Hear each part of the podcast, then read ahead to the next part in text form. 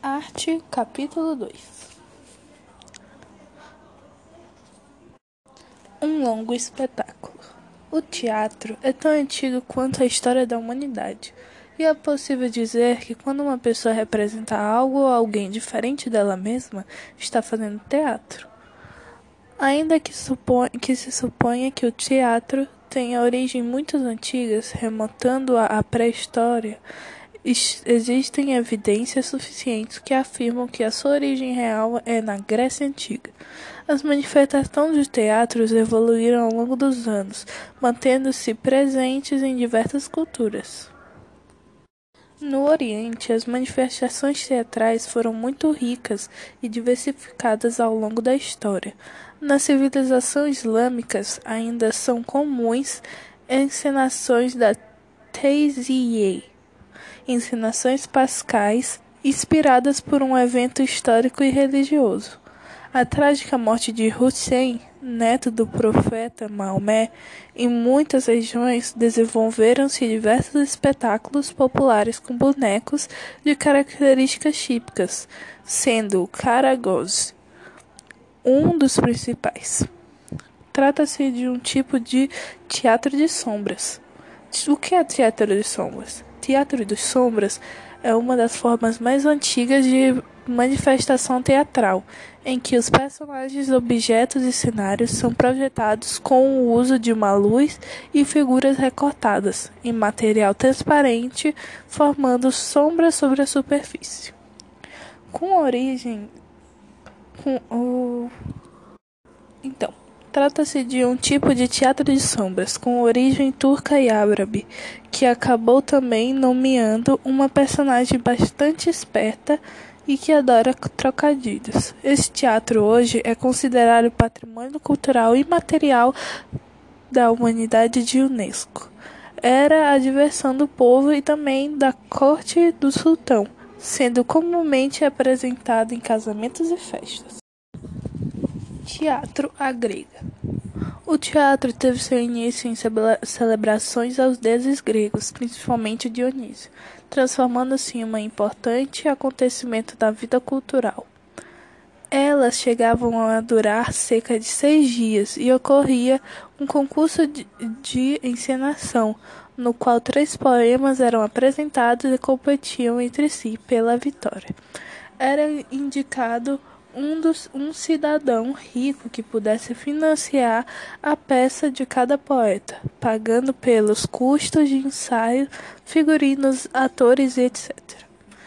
Ajudar uma tragédia a vencer esse concurso era considerado um dos mais altos méritos que um cidadão poderia conseguir no festival.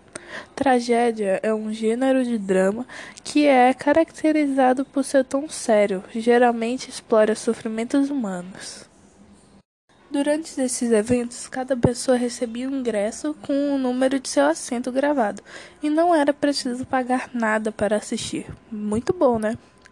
Nas fileiras mais próximas do palco ficavam as autoridades e convidados, os juízes da competição e os autores.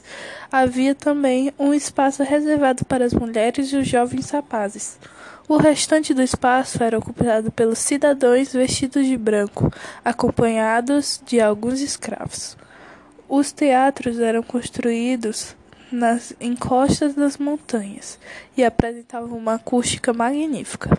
As, as máscaras utilizadas durante os espetáculos, construídas com um tipo de argila chamada terracota, amplificavam o poder da voz, e assim o ator poderia ser visto e ouvido mesmo à distância.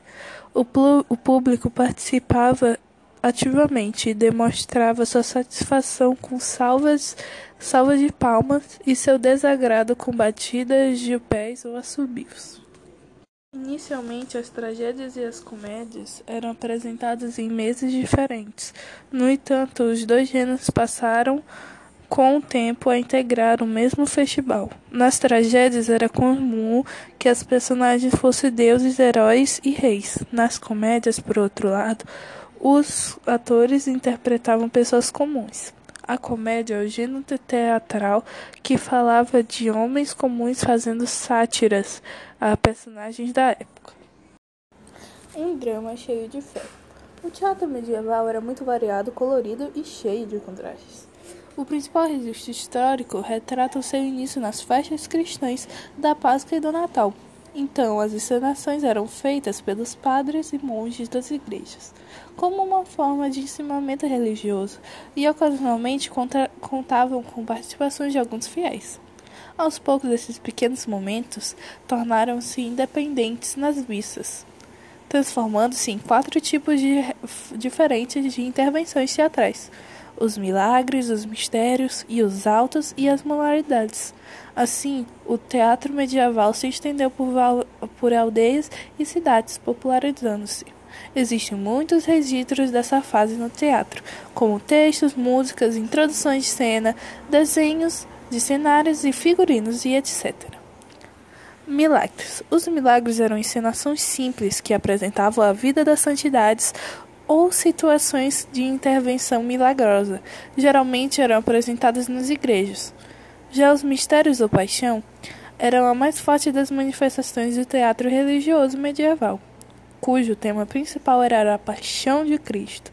Até hoje temos é, esse tipo de manifestação religiosa da paixão de Cristo. As apresentações aconteciam nas praças sob tablados, com uma sequência de cenários simultâneos. Atraíam multidões e duravam vários dias. Os autos, uma evolução dos milagres e dos mistérios, que eram contados com histórias que ocorriam a intervenção de santos nos conflitos humanos. Para isso surgiram também alegorias, que traziam os vícios e as virtudes humanas interpretados nas figuras das pessoas. Já as moralidades, as moralidades eram peças curtas com forte presença das alegorias. Basicamente contavam com histórias dos conflitos humanos entre o bem e o mal, com intenção didática e transmitir lições morais e cristãs que deveriam ser seguidas. E no Brasil, o alto de grande destaque é A Morte e Vida de Severina, de João Cabral de Melo Neto. E, e, e é interessante destacar também que os gêneros medievais de teatro foram utilizados no período colonial como meio de catequização dos indígenas. Durante o século XIV e XVII, houve o desenvolvimento de teatros nacionais na Europa, e os países europeus desenvolveram formas teatrais caracterizadas pelas suas culturas, trazendo grandes riquezas e diversidade de estilos.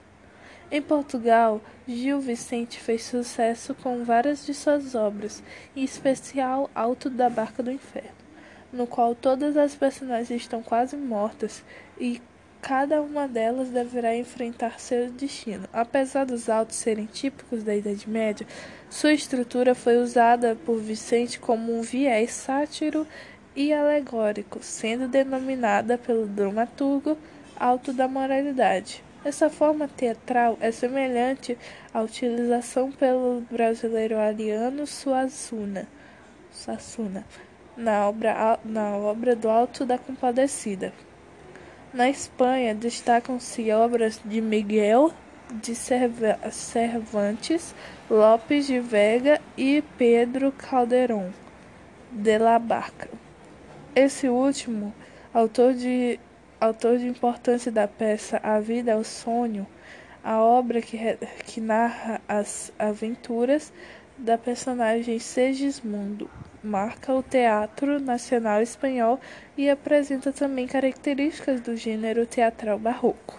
Na Inglaterra, durante o reinado de Elizabeth I, firmou-se a Era de Ouro Inglesa. Nesse período houve grande desenvolvimento do drama inglês e a popularização do teatro, que reunia em um mesmo espaço príncipes nobres, camponeses e etc.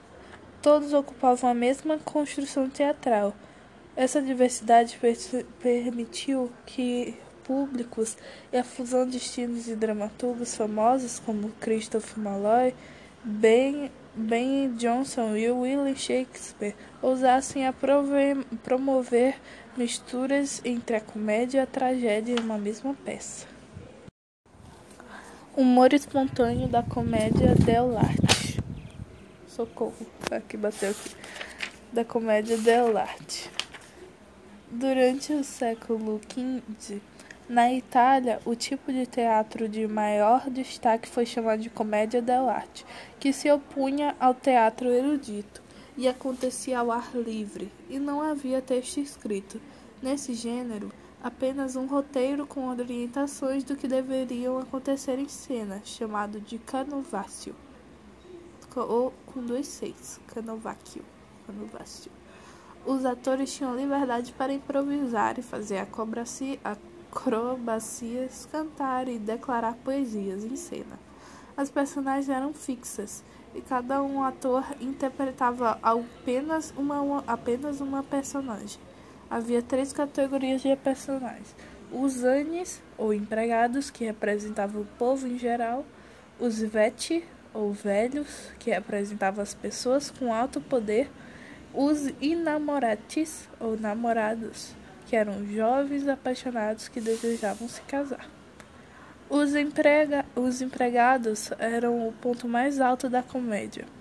Eles provinham as trapalhadas e faziam acrobacias, e atuavam como servos dos, dos veti e ajudavam os inamorates ficarem juntos. Acredita-se que, que eles originaram os palhaços como são conhecidos hoje em dia. E algumas das importantes personagens da comédia dell'arte eram os alequins, uns empregados astutos que envolvem a si e a outros em confusão. Envolviam a si e a outros em confusão. Pantaleão, um comerciante idoso e avarento que deseja se casar com uma moça mais jovem capitão, um militar que gosta de comer, Colombina, esperta e inteligente que tira proveito de todas as situações, os namorados, que poderiam ter vários nomes, os mais comuns eram Isabelas, Isabela e Horácio. A comédia dell'arte é um gênio ainda representado por alguns grupos teatrais ao redor do mundo, principalmente na Europa e algumas dessas suas personagens são interpretadas em festividades. No Carnaval brasileiro, por exemplo, temos o Alerquim e a Colombiana, são figuras comuns.